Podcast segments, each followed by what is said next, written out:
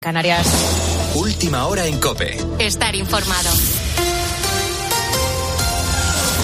Tras las elecciones autonómicas y municipales del 28 de mayo, los resultados siguen sin ser definitivos. Faltan las papeletas de los residentes en el extranjero, que en algunos casos pueden cambiar el reparto de concejales o de escaños. En Asturias, esta noche se ha confirmado la victoria del socialista Adrián Barbón con 19 escaños, uno más que el Partido Popular. Alberto Escalante. Finalmente, en Asturias no va a cambiar nada. El socialista Adrián Barbón mantiene sus 19 escaños, podrá gobernar con Izquierda Unida. El PP aspiraba a quitarle un diputado para empatar a 18. Necesitaba recortar 890 votos, pero tras 12 horas de intenso recuento apenas ha recortado un centenar.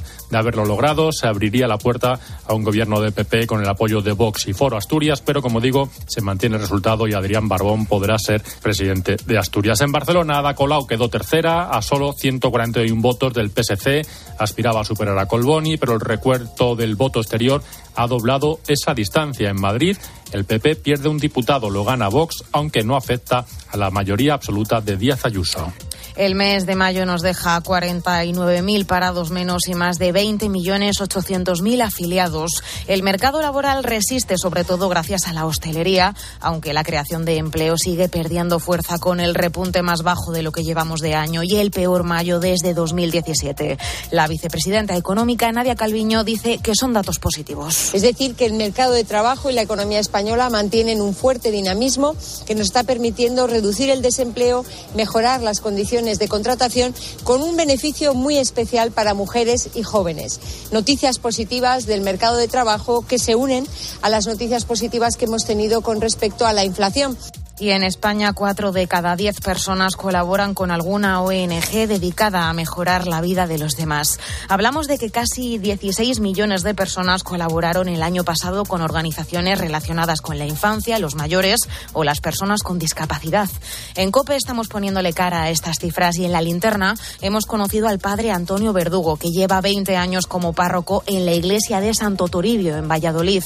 Nos contaba cómo ayudan a diario y cómo intentan acabar con una pobreza que se hereda y que pasa de generación en generación. Pues desgraciadamente vemos cómo atendemos a los padres, hemos atendido a los abuelos, prevemos que vamos a atender a los hijos.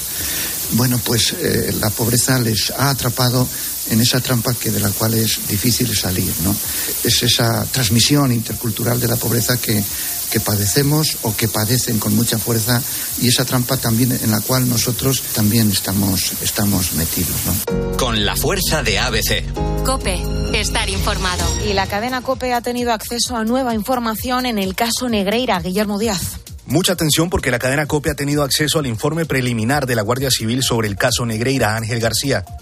Sí, en ese informe, Guillo, hay eh, cuatro claves importantes. La tesis de la Guardia Civil que ha hecho suya la jueza es que el dinero salía del club y regresaba a gente vinculada al Fútbol Club Barcelona que con posterioridad lo blanqueaba. Por, por eso la jueza ha incluido el delito de blanqueo de capitales en la investigación. La Guardia Civil habla ya de entramado Negreira, es una frase textual, por eso cambia la condición de Javier Enrique, del hijo de Negreira, de testigo a investigado.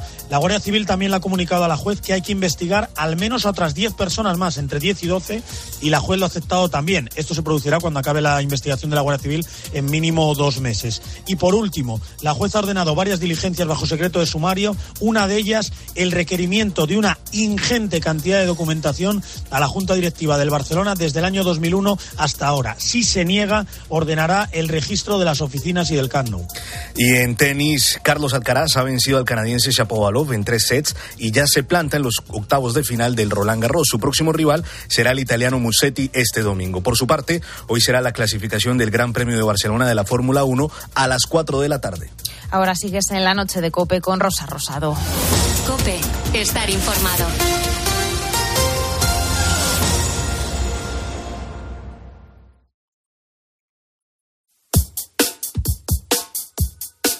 Rosa Rosado. La noche. Cope, estar informado.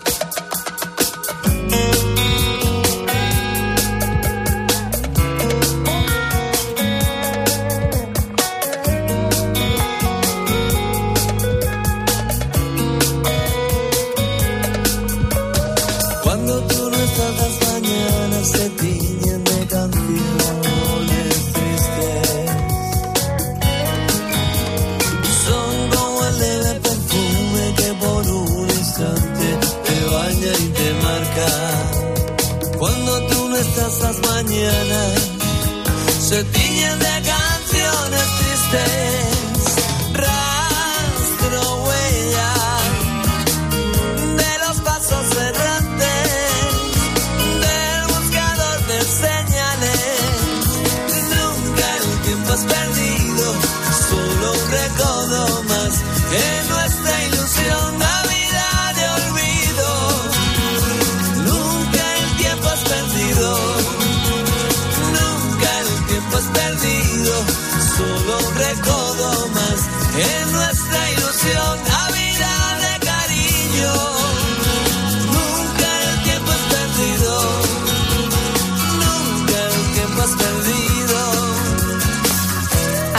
en la noche de COPE, pendientes de la actualidad en este sábado 3 de junio y de otras noticias que nos han gustado mucho porque fíjate, hace más o menos un mes los 230 mayores que viven en la residencia Fundación Miranda en Baracaldo recibieron una invitación de boda. Ninguno de ellos sabía quién se casaba, pero recibir esa invitación, tal y como contaba el director de la residencia, Rafael Carriegas, se convirtió en una gran ilusión para todos ellos. las ganas de sentirte visible, las ganas de sentirte protagonista, eh, las ganas de comprarte una blusa, de pintarte las uñas, de ir a la peluquería, de esos zapatos que me hacen daño, que mi hija por favor me compre unos o me traiga unos que tengo en casa. Todo eso, todo ese mundo global que se vive comparando con, hablando con el resto de compañeras, eh, ¿a quién te va a acompañar? A mí viene mi hija, a mí viene mi, un, un nieto. Fue la propia residencia quien decidió llevar a cabo esta boda precisamente porque un familiar de una de las residentes se casaba y decidieron no contar con ella. Así que, como no podía ser de otra manera, decidieron ponerse manos a la obra, pero claro, ¿quién se casaba?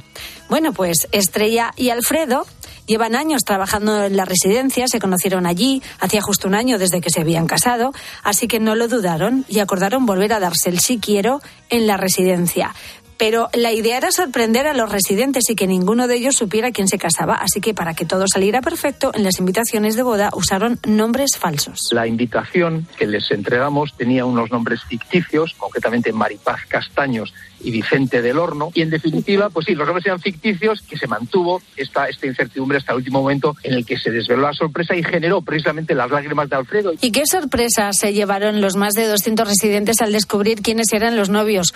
Su emoción y alegría se multiplicó por mil, y si no, que se lo digan al novio afortunado, a Alfredo. En cuanto salía al hall y vi a todo el mundo ahí, yo directamente me, me derrumbé, se me saltaron las lágrimas desde el principio, la verdad. Alfredo lleva años trabajando en la residencia, todos los invitados son casi parte de su familia, así que poder contar con todos ellos en este día tan especial, pues fue algo que nunca olvidará. Pero tampoco lo hará Crisanta, una de las invitadas. Es una cosa nueva y no sé, no la había visto nunca, por eso no conozco a los novios, pero te hace ilusión. Algo parecido le pasó a Charo, otra de las invitadas. Tiene 87 años y nunca se hubiese imaginado recibir una invitación para la boda de alguien que no conocía. Pues una cosa extraña de que sin conocer a nadie ni nada te inviten.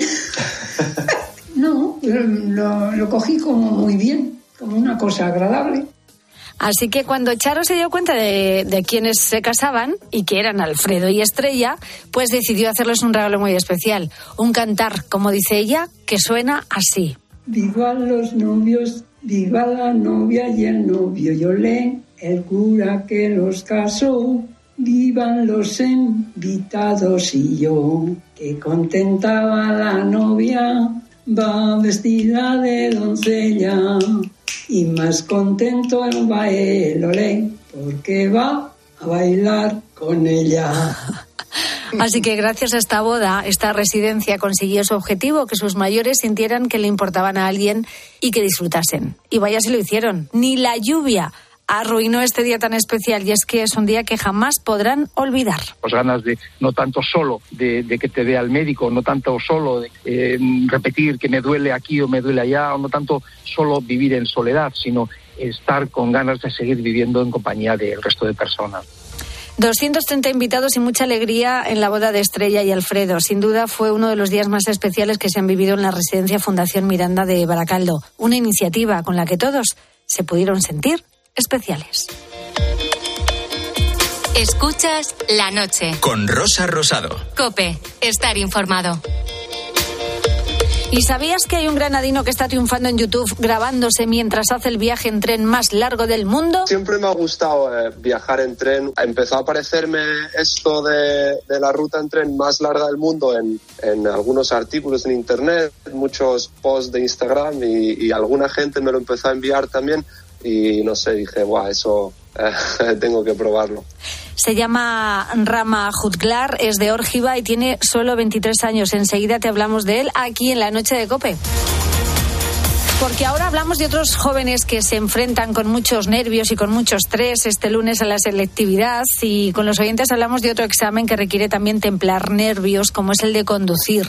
Cuéntanos cómo recuerdas aquel día, por qué te suspendieron y qué hiciste al volante. Porque hay exámenes, Rosa Roberto, de conducir que son dignos de estudio por parte de Iker Jiménez, fenómenos paranormales al volante. Pues yo aprobé la primera, la teórica, pero la práctica pasó todo perfecto, que si el aparcar, que si el tal, y pasé por un paso de cebra, no había nadie, aparentemente, y en esto que miro por el espejo retrovisor y digo, mierda. Y entonces el profesor se da la vuelta, porque él tampoco la había visto, y ve a una mujer cruzar el paso de cebra. No sé, la mujer salió de no se sabe dónde y me suspendió. Fíjate, si no llegas a llamar la atención, a Claro, lo mejor ni es. se da cuenta. ¿no? ¿eh? No si digas te nada. la llevas por delante y no hay testigos, pues tampoco. No, hombre, no, pobre mujer. Hay que poner la radio muy fuerte para que no se escuche el ruido. Hay gente que sale de los pasos cebra de, de la nada. De la nada. ¿no? Corriendo, me De la alcantarilla. Sí, sí. Y de repente tres, una familia, dices, oye, va, ¿dónde estaban? Sí, sí, hay que tener un cuidado con Hombre, esas es cosas. que lo que no podemos hacer cuando llegamos, estamos llegando a un paso de peatones es acelerar. Lo que No. tienes que hacer es ir frenando por si pasa alguien. Por si acaso, porque Por si siempre hay alguien que de repente se mete, es verdad. Claro, y luego tienes muchos coches que te quitan la visibilidad. Y Los justo cuando- autobuses. Cuando, llegas al paseo de peatones, como no vayas despacio, eh, Te Sí, llevas sí. a alguien por delante. Es suspenso. Bueno, ¿y tú qué hiciste, no? Ese momento de nervios, de tensión, sacándote el carnet de conducir, cuéntanos que hoy buscamos anécdotas. En el Facebook del programa La Noche de Rosa Rosado, en nuestro Twitter, arroba la noche guion bajo rosado y notas de voz al WhatsApp del programa el 687089770. Escuchas la noche. Con Rosa Rosado. Cope, estar informado. Si le digo la verdad, no sé, quizás se pueda molestar. Tal vez, si yo le digo que me gusta, a lo mejor se va, se asusta y no la vuelvo a ver jamás. Mm. Si le digo que mi esa, que no la veo como a mí, hacerle daño, no como si yo la gran que no la supo valorar. Dile que baile esta canción conmigo pa' olvidarle, que pida otra de ron y que hoy le llegue tarde, que me haga el amor, que olvide ese cobarde. Esta locura que siento yo aquí, la veo y ya la quiero de vestir. Esta canción la hice pa' que baile. Qué rollito más bueno que tiene esta canción. Esto es un merengue sabrosísimo, ¿no, Carlos Baute? Buenas noches. Total, buenas noches, besitos para todos. Un beso para ti, encantado de estar aquí. Y Lo sí, mismo te digo. Y dar alegría aquí con, con el merengue Con de esta, esta, canción. sí. Bueno, es que a estas alturas tu voz es muy fácilmente reconocible porque nos llevas acompañando ya varias décadas. Sí, ya más de 30. Pero ¿quién es Tuto Durán? Ah, tú te lo conocí por mi manager, me lo presentó, escuché una canción y le dije, wow, qué buena canción. Me dice, no, es compositor, escúchalo. Y escuché varias canciones y esta me encantó. Y la vi en otra onda. Él la tenía en una canción urbana más lenta, bastante más lenta, y, y le llamé. Y le dije, oye, Tuto, me gusta esta canción, pero yo la llevaría a un merengue, un merengue dominicano, con swing. Y me dijo, con otro swing. Y dijo, vale, vale. Le hice la, hicimos la versión y le encantó, y ahí nos juntamos. Qué bueno. Sí, la veía, la veía, la tenía muy clara. Aparte yo estoy haciendo un disco súper latino. Tengo he hecho varios discos latinos, pero eh, quiero hacer un disco con merengues, varios merengues. Ya tengo tres merengues. Este es uno de ellos. Tengo dos más, una salsa, bachatas. ¿Y por qué? ¿En qué momento estás Tengo que ganas. el cuerpo te apetece eso? Tengo ganas de bailar, que la gente baile, Qué que la gente esté en, este, en esta onda. Sí, tengo ganas de hacer, hacer música bailable. Pero fíjate, de todas formas parece mentira que se puedan seguir componiendo canciones de amor originales teniendo en cuenta todo lo que se ha cantado ya en este ámbito, ¿no? No sé Sí. si se agotan las ideas en ¿Qué este va? campo. No, no se agotan. Y aparte, por ejemplo, tú dices, bueno, me quedo sin ideas. Una cosa que me pasó en la pandemia fue que hablé con, hice un, un live y le dije lo- al público, cuéntenme historias y se las canto. Agarré la guitarra y bueno, y salió una canción que era Ni la mitad, luego salió una bachata, que es una historia como Ni la mitad, una historia real. Obviamente le cambié parte de, o sea, ya la hice un poquito más para, para mí y ponerle un poquito de coherencia a nivel de letra y tal, pero la historia me dio una patadita en el corazón. ¿Y todo este pensando, momento creativo empezó en la pandemia, Carlos? Siempre está el momento creativo. Siempre está el momento creativo, tienes razón. Sí, sí, es increíble. No, y aparte soy como decía el maestro Picasso, eh, o Botero, que Botero trabaja todos los días de su vida. Y Picasso lo decía, a mí que las musas me pillen trabajando. Ah. Tú no te sientas a componer, ahí no voy a conseguir nada. Ya, ya, ya. Bueno, Cuando- ahora complicado también con una familia, ¿no? Sí, pero, pero- pero, soy más eficaz. Así. Increíble. Más sí, sí. organizado, ¿no? Mucho más eficaz, más rápido, te, te organiza porque al final dices, Dios mío, tengo pocas horas del día para cuando lleguen, tal, tal, tal, y entonces voy como a saco, o sea, muy concentrado. Claro, claro. Te Bueno, enfocas más. Lo cierto es que últimamente es cierto que te prodigas poco en los medios, pero donde sí te, te vemos es en redes sociales, donde hace unos meses fuiste trending topic en un avión, te lo tengo que poner, con Marta Sánchez sí. cantando a los pasajeros para calmar un poquito el ambiente de turbulencias. Pronto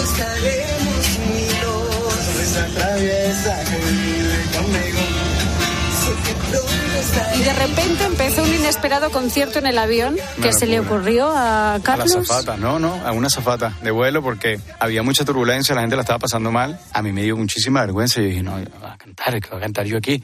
Y entonces eh, nos dio mucha pena cuando escuchamos niños llorando, había niños. Estábamos yendo de Madrid a Oporto, que teníamos un concierto allí, Marta y yo. Y al rato, cuando me dijo esto la zafata, me lo dijo de forma tan linda, nos dijo de forma tan linda, oye, qué suerte tenerlo ustedes dos. No podrían tratar de eh, entretener a los pasajeros, la están pasando mal y tal. Y bueno, Marta y yo nos vimos, pero fue como raro. Entonces hablé con Marta y me dijo, no lo sé, tú lo ves, yo no lo veo. No, yo no te, qué horror, ¿no? Qué locura eso. Y si la gente no le gusta y tal, qué sé yo. Estábamos ahí todos discutiendo y de repente, Marta, vamos a hacerlo. Una aventura. Y nada, y a ver si la gente se olvida. Y ahí es donde te das cuenta, increíble, nunca me imaginé lo que, lo que iba a pasar, que con toda esa vergüenza nosotros empezamos a cantar y en ese momento, que fue segundos o minutos después, la gente se olvidó de eso, de eso tan terrible que es el miedo de, a las alturas, ¿no? Y la gente se olvidó. O sea, yo dije, qué poderosa es la música. o sea, brutal, brutal. Así es que bueno, fue una aventura, lo que pasa es que ahora eso tiene una doble lectura, ahora en todos los aviones. No puede Todos, ser. sí, sí. no puede Dice, ser. hoy hay turbulencia, señor Bate, no puede ser. No, no, ya esto es broma. Pero ya no le has vuelto a cantar, ¿no? No, no, Ya no, no, ha vuelto a pasar. No lo he hecho más, pero, pero me he reído, me he reído, sí, sí. Qué bueno. Es más, pasó en, hace poco eh, que, que se empezó a mover y empezaron que cante. Y yo, Que no, cante. o sea, yo me iba a meter debajo de la silla, te lo Yo juro. también haría esa broma, ¿eh? No, yo dije, no puede ser. Dije, ¿esto qué? Qué bueno. Sí, sí. ¿has logrado entender con el tiempo el porqué este tremendo éxito de Colgando en tus manos? No. No. No, si lo hubiese entendido, estuviera replicando varias canciones como esa. ¿De verdad que sí? No, sí, sí. sí. Qué cosas, ¿eh? Sí. Han pasado no sé cuántos años. Es un clásico, se hizo un clásico. Y los números son estratosféricos. Es que lleva millones, bueno, 700 millones de visualizaciones Sí, hace 300.000 al día en cada plataforma. al día. Al día. O sea, Impresionante. yo digo, no puede ser. Porque yo salgo con una canción y bueno, puedo tener 70.000 en un día, que, que está muy bien. Pero es que esta hace 300.000. Yo digo, ¿pero por qué? ¿Por qué esta no? O sea, ¿Cuál es el increíble. secreto? Ni idea. Qué barbaridad. Eh, Y lo peor es que menos mal que la incluí en un disco, porque la compuse en el 2004 y yo hice un disco en el 2004 que no la incluí. Era un disco de. No era latino, o sea que no entraba. En el 2005 sí hice un disco súper latino y no la metí tampoco porque no la veía. Y la veía como una canción muy normal. El 2006 hice otro disco, tampoco lo metí. Y menos mal que en el 2008 entró, pero por casualidad Por casualidad. que porque- se la enseñé al productor, pero fue como la última opción. Me dijo, güey, ¿sabes que Lo hice en México. Me dice, ¿sabes qué, güey? Te falta un medio tiempo, carnal. ¿Tienes algo por ahí? Y yo, bueno, un par de canciones y le canté una de estas y era colgando. Y entonces se la canté así tal cual, pin, pin, pin, pin, tal cual como suena. Y me dijo, no está mal la rola, después vamos a, vamos, cántatela ahí, yo le, le hago un arreglillo. Le dije, déjame ver si le cambio la letra, porque ya no tiene nada que ver conmigo. Era muy biográfica, pero ya en el 2009 no tenía nada que ver conmigo, en el 2008. Menos mal que no me dio tiempo de cambiarla. Bueno, también es verdad que yo creo que no hubiera sido lo mismo sin Marta, a lo mejor, ¿no. Carlos? O sea, eso fue una magia, ha sido algo increíble lo de Marta y yo. Y luego nos unimos, Marta después de 10 años me, me envía una canción que se llama Te sigo pensando, que yo la escucho medio urbana y yo le digo, Marta, ¿dónde vas? ¿Qué es esto? Y ella, me encanta el tema. Pero esta estuvo onda, bueno, vamos a llevarle un poquito más a lo pop. Y también fue increíble, hicieron unos números increíbles. Entonces, no sé qué pasa. Cuando Marta y yo nos juntamos, que es una cosa mágica, sí, sí, de verdad, es una cosa loca, no sé. No sé si nos ven como Pimpinela, yo no sé, pero es una cosa que nos unimos los dos y es Salen de buenas cosas, sí, hay buena química y salen sí, buenas sí. canciones. Bueno, es la magia de las canciones, ¿por qué unas sí y otras no? ¿Quién sabe, no? Nadie lo sabe. Y después de los años de carrera que llevas, ¿te inquieta sacar algo nuevo y ver la reacción del público, Carlos? ¿Todavía impresiona? Sí, es súper lindo. Aparte, el hacer feliz a la gente. Ahorita me pasa que cuando yo estoy cantando, estoy viendo las caras de la gente y cuando veo que se dan un beso o que le agarran la mano en ese momento, es como que yo digo, se la dedico. Esta se la dedicó, esta tal. O sea, un besito, están bailando. Eso para mí me llena muchísimo como autor. Oye, y lo último que escuchamos de ti fue un villancico. Sí, una cosa tremenda. Me encantan los villancicos. Siempre tuve como esa asignatura pendiente, no la había hecho, pero fue mi mujer la que me lanzó al agua y me dijo, ¿por qué no hace un villancico para el cole y tal? Y yo dije, no me metas en ese lío. No me metas en ese lío, eso es una responsabilidad. Aparte es el colegio de mis hijos. Y dijo, no, no, porque si, si no les gusta, qué vergüenza. Y salió la primera. Salió de una. O sea, yo creo que tenía tantas ganas de yo hacer un villancico en mi vida y lo hicimos y fue espectacular, la verdad. Pues eh, te va a pasar lo mismo que con el avión. Cuando lleguen las navidades en el cole de tus hijos te pedirán otro villancico más. Sí, sí, bueno, yo, yo este lo vamos a dejar ahí tipo clásico, tipo lo que hizo, ¿cómo se llama ella? Respetando obviamente la distancia de, Eh, María de Carey. María Carey. Ojalá le pase, le pase lo mismo con esta Sí, canción. ¿no? que- Y que siga sumando y haciendo caja sumando. Sí, tantísimos sí, sí. años después. Pero en algún momento de mi vida, igual ahora no puedo, no tengo, no tengo tiempo, no me alcanza el tiempo. No sé si hacer uno cada dos años, uno cada año y después hacer un disco de villancico. Qué me bueno. encantaría. Y haría una mezcla del villancico español eh, a los villancicos latinoamericanos. Son muy bonitos, son diferentes, tienen otra onda. Y los venezolanos que los conozco muy bien. Sería algo súper, súper lindo. Eso es una tarea que tengo allí, pero Pues es mucho todos trabajo. los grandes lo han hecho. Faltas tú, ¿eh? Sí, sí, lo, lo haré, lo haré. Claro. Me, me encantaría. Y antes del villancico teníamos esta otra canción. Sabes que me olvido cuando estás conmigo. Se me pasan las horas que hay por volverte a ver. Y aunque no regreses, quiero estar contigo. Te sigo esperando mientras yo sigo atrapado. De noche te sigo buscando. Bueno, cada canción tiene un momento y una historia. Carlos nos contaba que esta vino inspirada en las redes sociales. Claro, desde luego es una herramienta que hay que aprovechar, especialmente cuando la industria hoy gira en torno a las redes sociales. Total, sí. Fíjate, ahorita yo ya tengo varias canciones, no las he terminado todas, pero voy a ir sacando y que la gente me diga, esta sí, esta no. Al final yo hago música para el público, ¿no? Sí, sí, para sí, para sí. mi público. Entonces que sean ellos, mis fans, los que me digan, esta sí y esta no. E inclusive les voy a decir, ¿les gusta más, más rápida, menos tal? O sea, no sé, es como bonito. Antes no teníamos esa oportunidad. No, yo me acuerdo no, que hace muchos años Es cierto. yo eh, presentaba las canciones con mi guitarra. Siempre lo hice así.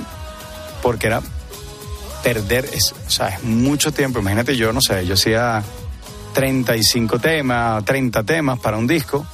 Imagínate producir todo eso, perdería mucho tiempo. Entonces yo lo que hacía era, señores, sacaba mi papel, ahí está, y se las cantaba así a la discográfica. ¿Con cuál vamos? Pepe, y se las cantaba así.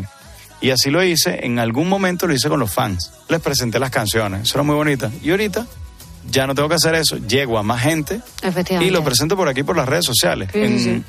No sé cuándo, pero pronto, cuando las tenga un poquito más adelantadas las canciones, se las voy a presentar y que digan ellos. Eso es, una, gusta. eso es una ventaja, ¿eh? Sí, sí, total. Eso es una ventaja. Hay que aprovecharlo, Sí, o sea, sí, efectivamente. hay que aprovechar esa, esa ventaja que tenemos allí. Aparte son nuestros fans, imagínate. Sí. Lo que pasa que, fíjate, el público joven está muy ligado hoy en día a las plataformas digitales y luego también tienen mucho apego a determinados artistas de su generación y les cuesta entrar en otros estilos.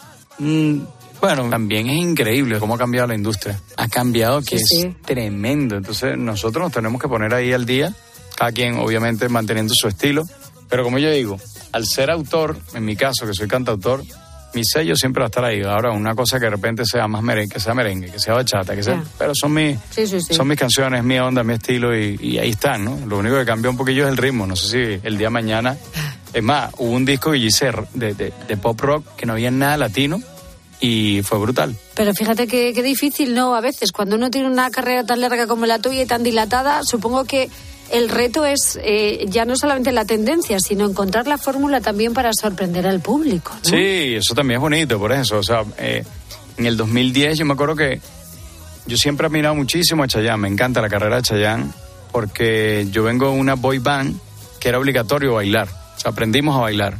Yo estudié jazz contemporáneo, ocho años, casi nueve, y, y me quedé enganchado al baile. Y entonces, para mí, yo una balada la bailo. O sea, yo no me puedo quedar un... Es más, me acuerdo cuando la discográfica me dice, la gente, mucha gente no sabe que tú eres autor de tus canciones. Quédate con la guitarra. Y yo, es que parece un- una estaca. O sea, es que no me puedo mover y no puedo ni siquiera ponerle el micrófono así como canten ustedes, ahora canto yo, tengo que estar ahí con la guitarrita pegado Vamos, que soy latino, que tengo que y bailar. que hombre. tengo que bailar. Entonces, en el 2010 saqué, por ejemplo, una canción que se llama Marte Bien y llamé a Juan Magán e hizo una mezcla, una remezcla de esa canción, la hicimos urbana. Bueno, y al final, fíjate lo que hay, hay día, ¿no? Me o sea, encanta. ahí está la música urbana, pero es que es una locura. Es O sea, cierto. es Además, es- hoy en día se mezcla con todo, ¿no? Sí, sí, sí, ya es un género más del pop. Muy en la línea también del trap, del reggaetón y se mezcla todo Sí, sí. y triunfa lo, lo urbano y por ahí van las cosas. Bueno, y de momento, Carlos Baute, em, pocos artistas sacan ya discos físicos. ¿Qué tienes en tu cabeza? Saco este disco, no lo he pensado sacar en, en, eh, físico, igual no sé si saque unas pocas unidades. Y digo, pues sí, y hacemos firma de disco, puede ser, no lo tenemos pensado todavía. Será para septiembre. Ha cambiado mucho, el mundo va muy rápido, o sea, es que es una locura. es que hoy en día todo es digital. eh, Sí. la Yo gente... mismo en el coche no tengo dónde ponerlo, en la computadora no tengo dónde ponerlo. Claro. O sea, ha cambiado tanto. O sea, eso sería como una. eh, como un arte, una obra de arte. Es algo bien lindo que me encanta cuando. Ahora, hace poquito de la semana pasada, estábamos en México y, y fans me trajeron discos míos antiguos y yo dije, wow. Qué bonito la época esta, o Que sea, el libro, discos. todos nos esforzamos en hacer Claro. un libro bonito, o sea, todas las letras, los, los créditos. Ahorita eso no existe, entonces, no sé, eh, igual me lo planteo para más adelante. Fíjate, es que esto va demasiado rápido, ¿eh? Sí. Incluso la escucha de las canciones ya, eh, eh, un minuto, minuto y Un medio. minuto. ¿Ves? ¿Conectas En o, un minuto o te o vas? nada, así es. Qué cosas, ¿eh? Sí, hasta yo he tenido que cambiar mi manera de componer por eso, porque es así. O sea, antes yo me acuerdo, te hablo rápido un ejercicio de cómo era antes. La época de los cassettes, hace muchos años, hace más de 25, 30 Sí, años, Los 80. eh, pues en los 80 yo viajaba con mi padre, por ejemplo, imagínate, de Madrid, Valencia. Íbamos con los cassettes. Eh, entraban 10 cassettes en el, en el case, en el, ¿cómo se llama? El estuche. Sí. Y bueno, y tú ponías por lado A, lado B. No entiendo cómo podíamos escribir cinco canciones por un lado, completas. Sí. Lo escribíamos así chiquitito y se leía. chiquitito, El otro lado igual. Igual. Yo me sabía, y era de repente solamente canciones de Rafael. Me sabía de memoria todas las canciones de Rafael, de memoria, enteras. Los nombres y quién la cantaba. Segundo cassette, qué sé yo, el Puma, lo que sea, Juan Luis Guerra, ta, ta, ta. Y todo lo sabía. Ahorita, no sé nombre, no me sé la canción, no llega. Eso cambió al, C- al CD, al CD. Sí. Eh, después de eso saltó rápido al, al, mundo digital. Y hoy día yo he viajado con mi sobrino y me ponen una canción y al minuto, cuando pasa el coro, la cambio. Yo le digo, ¿por qué me cambias la canción? Me dice, no, no, para que escuches otra. Y yo, pero quiero terminar de escuchar esa canción.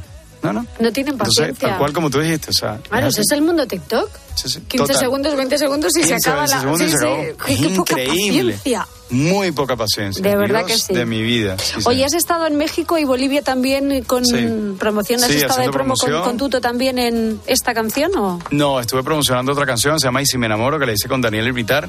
Y luego voy a estar en, porque estamos promoviendo la, la gira que vamos a hacer, que se llama Evolución. Y voy a estar por allí en octubre. Y Evolución es desde que empiezo yo mi carrera en el folclore hasta, hasta estos merengues y esta bachata y esta salsa. Qué bueno. Oye, pues eh, de momento vamos a seguir disfrutando de esta canción, ¿no? Este veranito, esta canción Sí, sí, sí. con Tuto Durán. Espero que, que te traiga muchas alegrías, que vengan muchas cosas detrás. Amén, amén. Y sobre todo eh, lo que queremos es que el público se alegre con esta canción. porque Es una canción muy alegre. Muy alegre, sí señor. Falta hace, ¿eh? Sí, sí, total.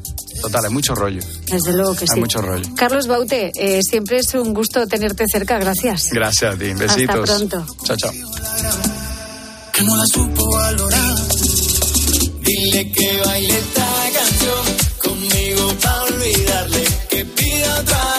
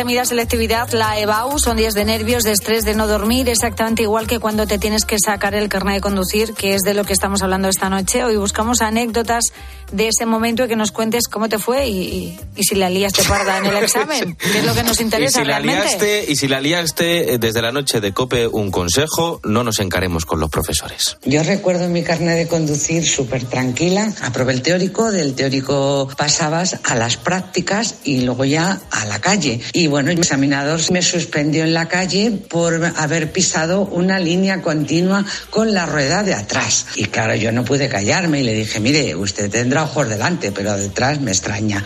Y yo creo que por eso me, me suspendió. Pero bueno, a la segunda vez ya, todo estupendo y fenomenal. Adiós. Adiós. Es que no, no.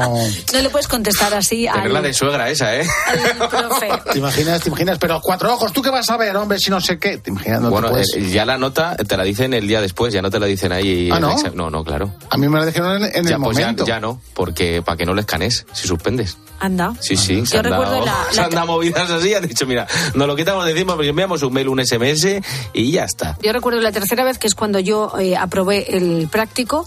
Era el día de Reyes, que también es que me daba la Ostras. suerte. O no, porque el examinador tenía prisa por ir a la cabalgata con sus hijos. Ahí y va. vamos, hicimos. no- no- yo no sé si llegó siquiera a los 15 ¿Arrancaste? minutos. ¿Arrancaste? Sí, llegué a arrancar y llegué a aparcar, aparqué bien, pero bueno, yo creo que no duró más de. El mío, 15 el mío duró minutos. 12, eh, Fíjate. con cronometrado. Y para todos aquellos a los que se les sigue atragantando el examen de conducir, el primer, eh, bueno, el segundo ya consejo de la noche de COPE, eh, bueno, este es de un oyente, no es mío, ¿eh? Pues sí, a mí se me atragantó el práctico. Entonces voy a confesar lo que ocurrió el día que me lo saqué. Eh, yo me había examinado cinco veces, había cometido todos los fallos posibles. Y el último día, ya desesperado, dice el profesor, dice, vamos a hacer una cosa y si no pruebas de este modo, tú es que no te ha llamado Dios para este camino.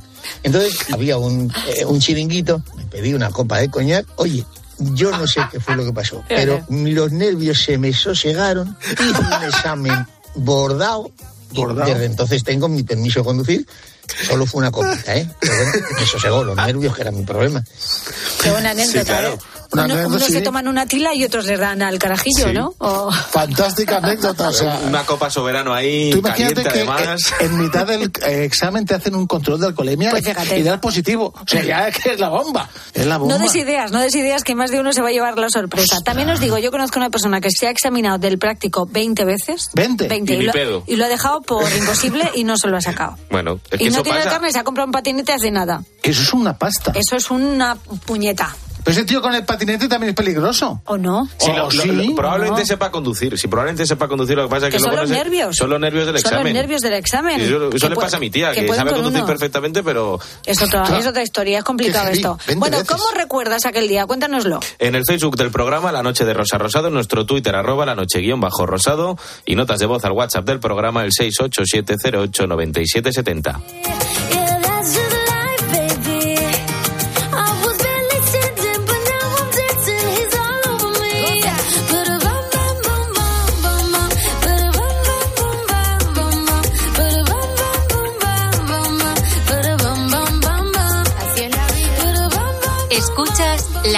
Con Rosa Rosado. Cope, estar informado. Cada mañana en la radio, Vamos a ver, de las votaciones en estas municipales, realmente el PSOE ha perdido 400.000 votos. el dato y lo que significa.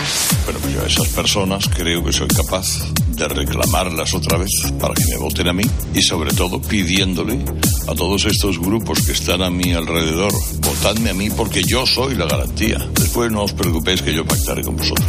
De lunes a viernes, desde las 6 de la mañana, Herrera en Cope. Con Carlos Herrera.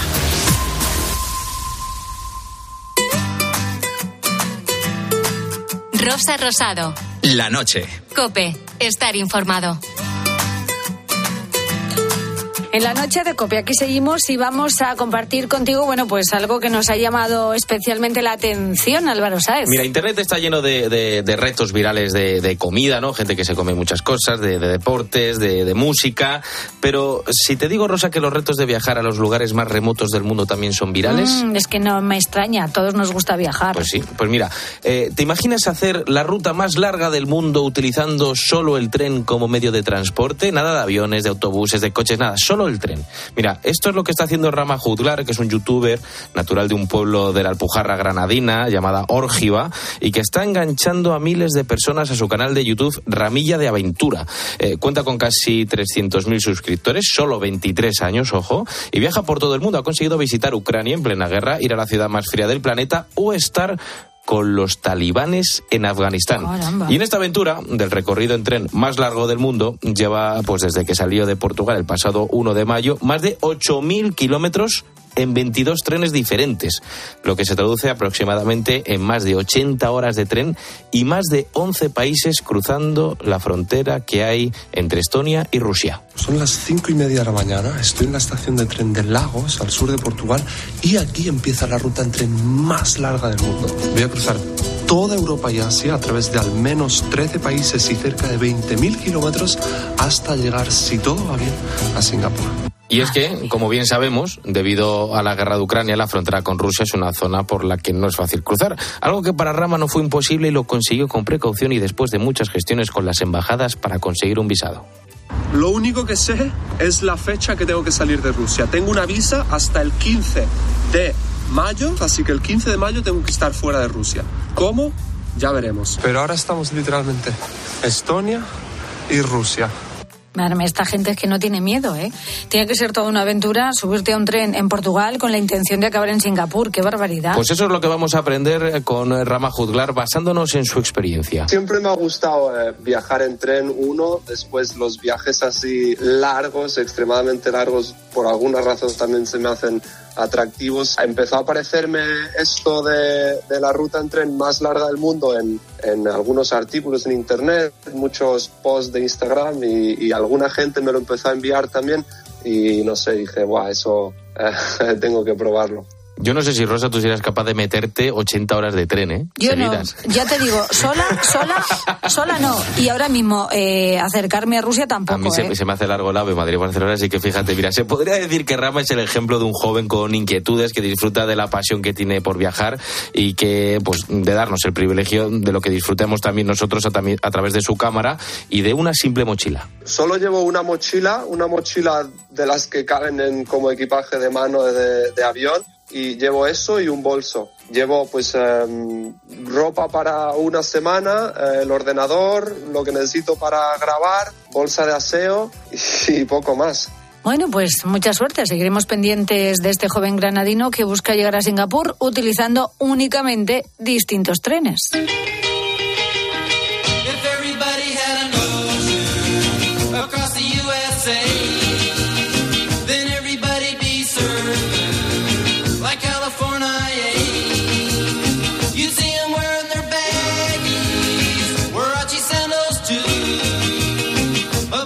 Bushy, blonde hairdo, surfing USA.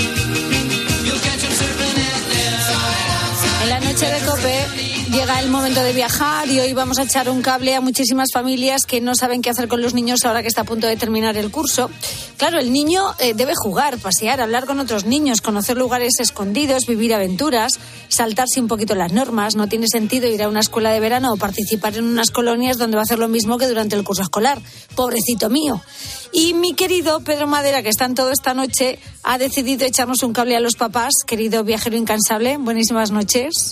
Muy buenas noches, sí. Sobre todo porque en mi condición de no padre eh, soy muy aséptico y mantengo la máxima por lo que me toca y que tengo referencias que se cumple con esta máxima. Un niño cansado es un padre, Padre liberado. liberado.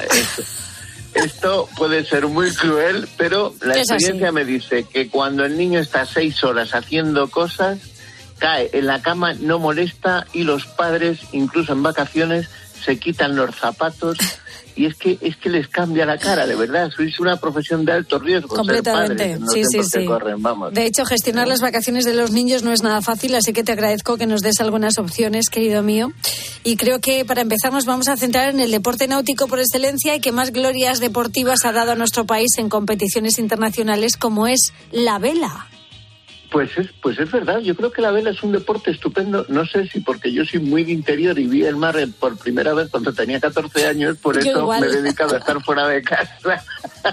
Pero la, la vela tenía, está cenada un halo místico casi que el que practicaba vela era como Millonetis, ¿no? O sea, parecía de la familia de la Gaca. Es no, cierto. realmente un barco de vela pequeño, un Optimis, un 470 es un producto muy barato, vale poco más que una bicicleta, se lleva en un remolque de esos pequeñajos de que puede ir detrás de cualquier coche y la vela es un deporte muy sano y especialmente para los niños. ¿Por qué? Desde lo que yo veo cuando voy a la playa y veo a estos pequeñajos en un barco.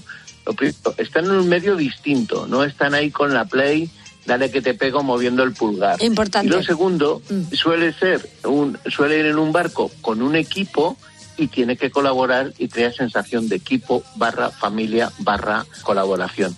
Y eso me parece muy importante. Por eso yo no sé si porque nunca he ido, bueno, miento, he ido, pero ya con cierta edad, pero porque lo veo una actividad física muy, muy, muy interesante, creo que un curso de vela para niños es fantástico Sí. y además vivimos en un país privilegiado donde navegar, darnos un baño o caernos al mar pues no tiene una gran componente de riesgo porque por suerte la temperatura es bastante agradable y tenemos playas y sitios estupendos donde, donde disfrutar. También te digo que para, esto- para niños y para padres, porque yo nunca lo he hecho, no creo que lo haga, porque yo, mi, mi a ver, yo mi amor con el agua es, eh, es limitado. Pero me parece muy importante, fíjate, ese primer contacto con este deporte, cuidar ese primer eh, momento, que sean las mejores condiciones posibles de viento, ni muy fuerte ni muy flojo de temperatura, eh, no pasar frío esos primeros días. Yo creo que todas esas cosas son claves para obtener éxito en este tipo de actividades, ¿no? Que, que el primer Bueno. contacto sea bueno. Yo, yo lo primero es que veo que en el mes de junio, julio, agosto, septiembre, en el Mediterráneo se está estupendamente. Sí. Y si se pasa un poco de frío no pasa nada, porque esto es niño térmico. En niños sí, los padres ya- menos, pero sí. ya es- bueno, los padres están en el bar viendo y tal. Y la prueba está en que he buscado algunos cursos que precisamente te entretienen el niño. Es que solo leerlo me, me, me, me excita. De 8 a 17 años y de 10 horas a 14 Muy horas. bien, ¿Tú sabes toda lo la que mañana, son cuatro sí. horas con el niño a 200 metros en el mar y ese padre o esa madre, digo padre barra madre para que no me acusen de sexista, apoyado en el bar del, del club náutico o del puerto, ahí vigilando o no vigilando cómo el niño está en alta mar, Muy bien, porque muy da bien. 200 metros para hacer alta mar. Bueno, Sí. mira, un sitio que me encanta y que me parece perfecto, perfecto para este tipo de actividades es el Campello. Todos sabemos que el Campello es un pueblecito pequeño, muy bonito, que está en el norte de Alicante, al sur de, Villajoyo- de Villajoyosa, en la costa de, de Alicante, donde nos hemos tomado algunos de los mejores helados de turrón y hemos pelado la pava cuando teníamos 18 años con la chica esa que nos gustaba y que no nos hacía ni caso. Bueno, y lo seguimos haciendo. A mí Campello me gusta mucho ir, ¿eh? Bueno, pues mira, me alegro porque no sabía que era uno de tus sitios favoritos. Bueno, pues hay desde los siete en el Club Campello, hay una escuela de vara que te cogen niños desde 8 a 17 años. Hay para todas las actividades, pero hay unos cursos monitorizados con explicaciones teóricas, con explicaciones prácticas súper interesantes, de precio muy, muy razonable, muy bien regulado, donde por supuesto se obliga a la licencia deportiva que vale solo 10 euros. Los cursos no son caros, duran una semana, hay la posibilidad de dos semanas y creo que es estupendo. Qué Y bien. además es la combinación esa perfecta que nos gusta de por la mañana ver y por la tarde paseo. Sí, sí, sí. Y el niño, te prometo, que cuando llega a casa, o sea, no pregunta si hay espaguetis o macarrones, se come lo que le pones en el plato porque está cansado. Pero tienes razón que son deportes que han perdido ese carácter elitista que venían arrastrando porque es verdad que muchas escuelas están rompiendo todas esas barreras para acercar la vela a cuanta más gente mejor, porque para iniciarse en esto lo que hace falta solo es, eh, es, es actitud. Y el Sí, mar sí, es una palabra mágica para los niños y es una buena opción, sin duda.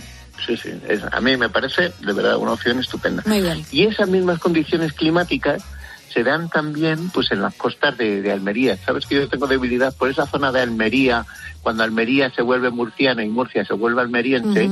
¿eh? a esa, esa zona es muy buena, muy buena para navegar y para niños. Hay un pueblecito que se llama La Garrucha, que es el puerto pesquero. Yo, sinceramente, lo conozco más porque hay un pescado maravilloso y hay un puerto eh, comercial donde por las tardes hay buena fritura, buen pescado a la brasa, buen pescado al horno y es estupendo. Bueno, pues Mojácar, Mojácar tiene varias escuelas de, vela. A mí hay una que me gusta bastante, coge niños desde siete años, siete años, que se llama Overlimit, y es una escuela que en un principio es muy buena por temas de paddle surf y de kitesurf, pero también tienen cursos de vela pensando en los niños, con monitores especializados en niños, lo hacen muy bien, y tienen cursos desde una hora y media de iniciación a cinco días. O sea, esa figura mágica de lunes a viernes. O sea, como el médico consulta lunes, martes, miércoles, jueves y viernes. O sea, cuatro horas por la mañana. Los cursos no son caros, hay todas clases de, de- de niveles y me parece maravilloso. Pues sí. Mientras que los niños además te están ahí navegando, pues bañito, excursión a Mojácar. O sea, es una zona muy, muy polivalente y muy, muy interesante. Además que las actividades náuticas y la navegación permiten que los niños desarrollen muchas destrezas, porque son ejercicios eh, en el mar que acaban tonificando los músculos, ¿no? Que, y, y que estimulan el sistema inmunológico y eso eso viene muy bien. Bueno, es que eh, solamente la sensación de equilibrio, yo no sé tú, bueno, ya has confesado que eres poco propensa al mundo acuático, Poco o pero nada. cuando tú te subes por primera vez a una barca, o no, no tienes la sensación de que el mundo, el mundo se mueve alrededor tuyo. O sea, a mí me parece fundamental la sensación de equilibrio, de seguridad, de sentido común. Porque al final no, no puedes jugar con la fuerza. Sí, Es que sí, sí, el, sí. el viento es mucho más inteligente que, que tú, tú deberías ser más inteligente que el viento y el viento te arrastra. Y eso me parece muy, Sí, bueno, sí, un lugar más donde también eh, porque, donde se puede aprender. Hay, bueno, a esto ahora en Cádiz sabemos que es un destino estrella en estos meses.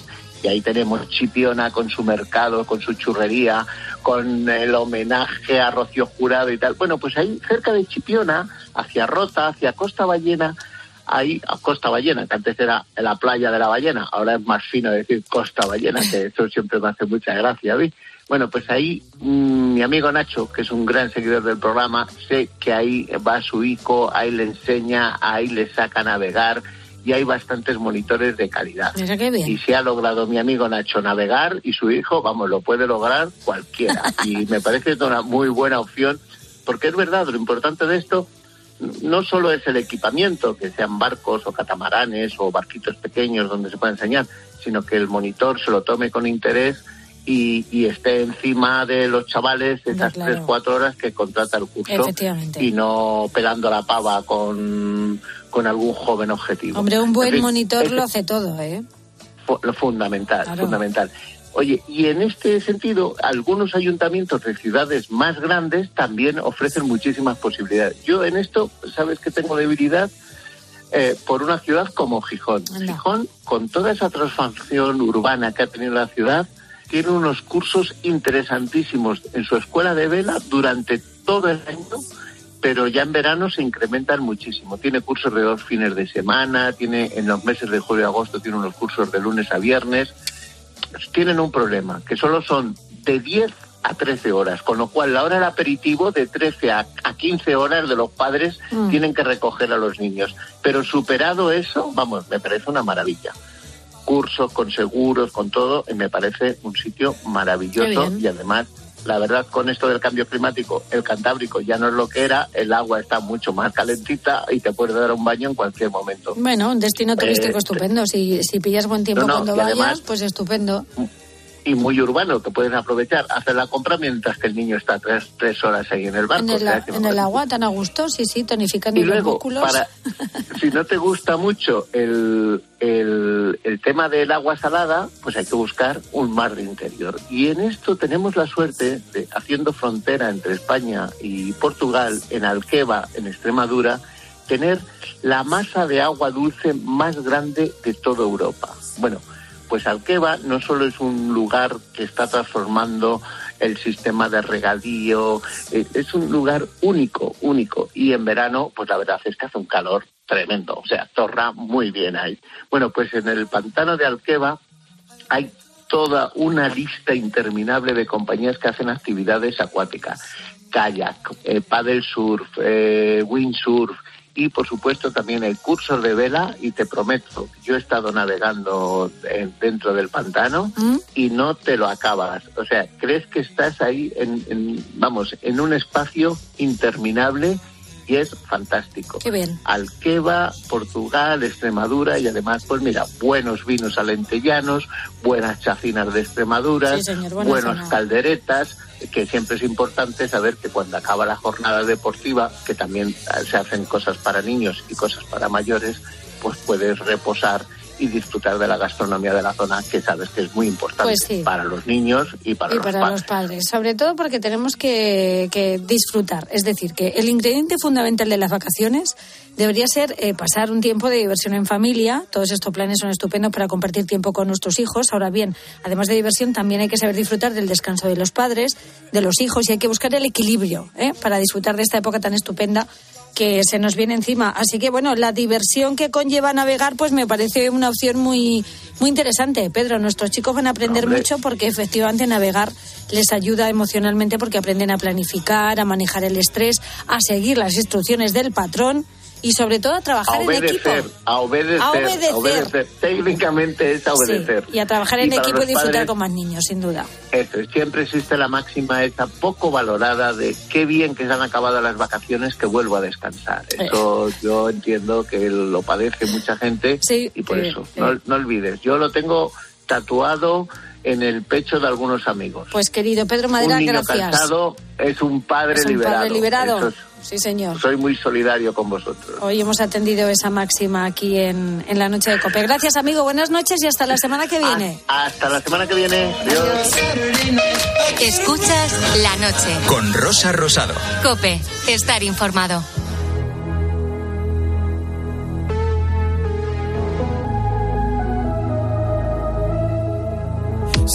Que hablamos terminamos en lo mismo. Los dos queremos, pero nunca va a pasar. Ya estás con alguien con quien pasar los domingos, pero estamos igual. Nos falta una mitad, la mitad de me muero por verte, pero no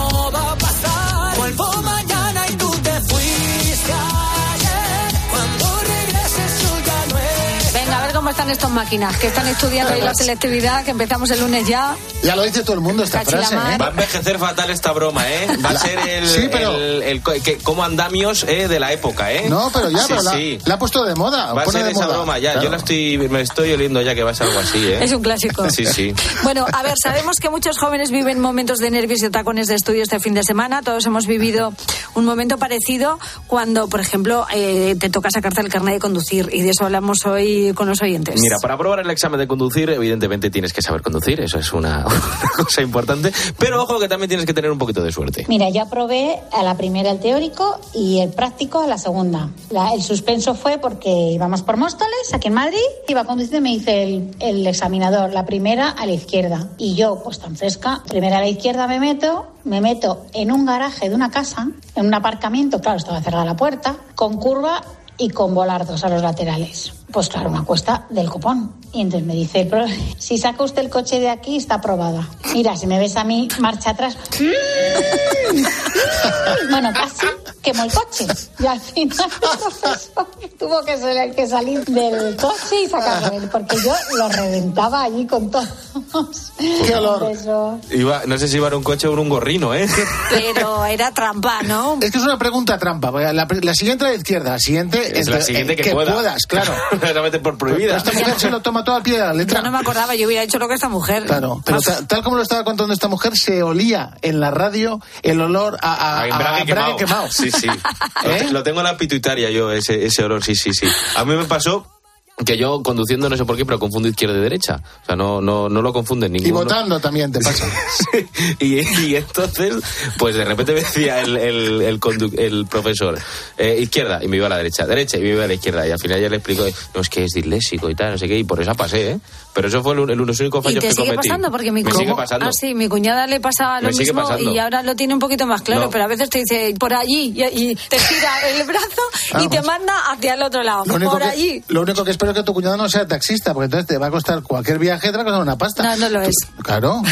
Pero tú no sabes la derecha cuál es. Sí, sí, sé cuál es la derecha, Ya, pero que pues. conduciendo se me va un poco la confunden, pinza. se Bueno, confunden. Bueno, que bueno. también, que para probar es fundamental saberte las normas del examen.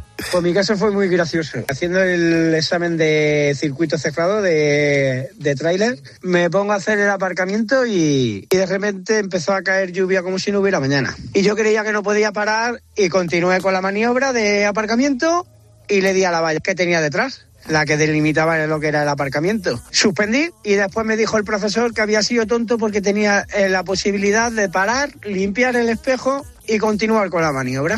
Claro, pero si no lo sabes, pues no te arriesgas. A mí claro. me pilló un día de lluvia y suspendí. ¿eh? Y además con el O atasco sea, que es que verdad, se es, ver- es genera. verdad eso de que cuando llueve la gente se le olvida conducir, ¿no? Sí, sí, sí. Ver, pues si te estás examinando, no te digo. Se te junta lo tuyo con los de los demás. Se ve muy mal, hay cuatro tíos ahí dentro del coche respirando muy fuerte, aquí creas un vaho que no ves nada. Ahora, ahora te hacen preguntas sobre el funcionamiento del coche. O sea, te pueden hacer levantar el capó y que, oye, ¿dónde Bueno, está la varilla época- del aceite? En nuestra época también, la mecánica era lo peor que te podía pasar en un examen, que te preguntaran sobre mecánica. Sí, sí. Y Pero- luego está el mito de que te pueden hacer cambiar una rueda, pero yo creo que eso es mentira. Yo creo que eso te lo cuenta el profesor para... Que- aprendas- Para que aprendas y que vayas un poco preparado. Que no conozca a nadie es, que le haya pasado. también es importante aprender esas cosas. Bueno, hablamos de anécdotas en el, en el día del carnet de conducir. En el Facebook del programa La Noche de Rosa Rosado, en Twitter, arroba la noche guion bajo rosado y notas de voz al WhatsApp del programa 687-089770. Mira, te voy a hablar de otro fuera de serie, como, como Bisbal. Bueno, pues este se llama Pedrito la Araña y es el protagonista del último documental de la Liga Genuín, que es una competición de fútbol en la que participan 44 equipos, formada por jugadores con discapacidad intelectual. El comentar también es orgulloso y, y todo compañero mío me quiere y ellos dice está feliz conmigo siempre. Enseguida hablamos con él para que nos cuente cómo supera su día a día. Y también saludamos a mi querido cómico manchego, Agustín Durán. Ahora las noticias de las tres.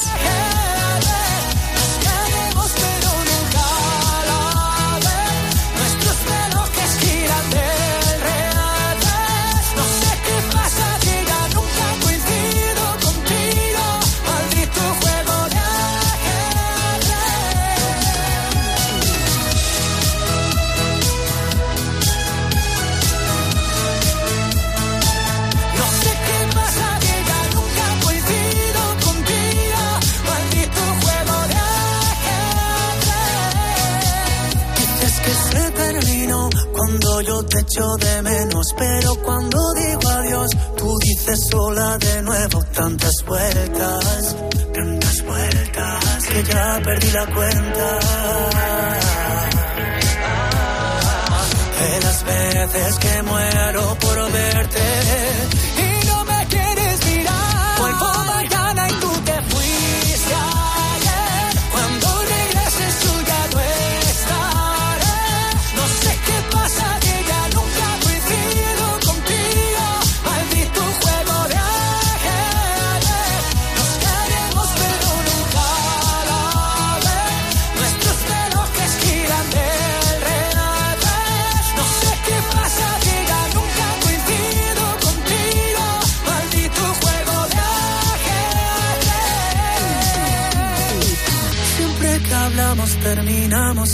lo mismo. Los dos queremos pero nunca va a pasar. Que estás con alguien con quien pasar los domingos. Pero estamos igual, nos falta una mitad. Vuelvo mañana y tú te fuiste ayer. Cuando regreses yo ya no estaré. No sé qué pasa, que ya nunca coincido. Escuchas la noche. Con Rosa Rosado. Cope, estar informado. Testigos de la fe. La vivencia de los cristianos en Cope. Iván Martín, tesorero de la Congregación de Nuestra Señora de los Ángeles de Getafe. Cada año se realizan distintos eucaristías, acciones para sacar donativos para este comedor y se va enviando ese dinero y se va intentando cubrir todas las necesidades que las hermanas nos van comentando. Tenemos una cuenta bancaria específica para los donativos del comedor de Camaná y en cualquier momento quien quiera puede hacer un donativo en esta cuenta bancaria. Incluso ahora en las fiestas en la catedral hay distintas huchas donde pone donativos para el comedor de Camaná y ahí pueden echar su donativo para todos estos pequeños.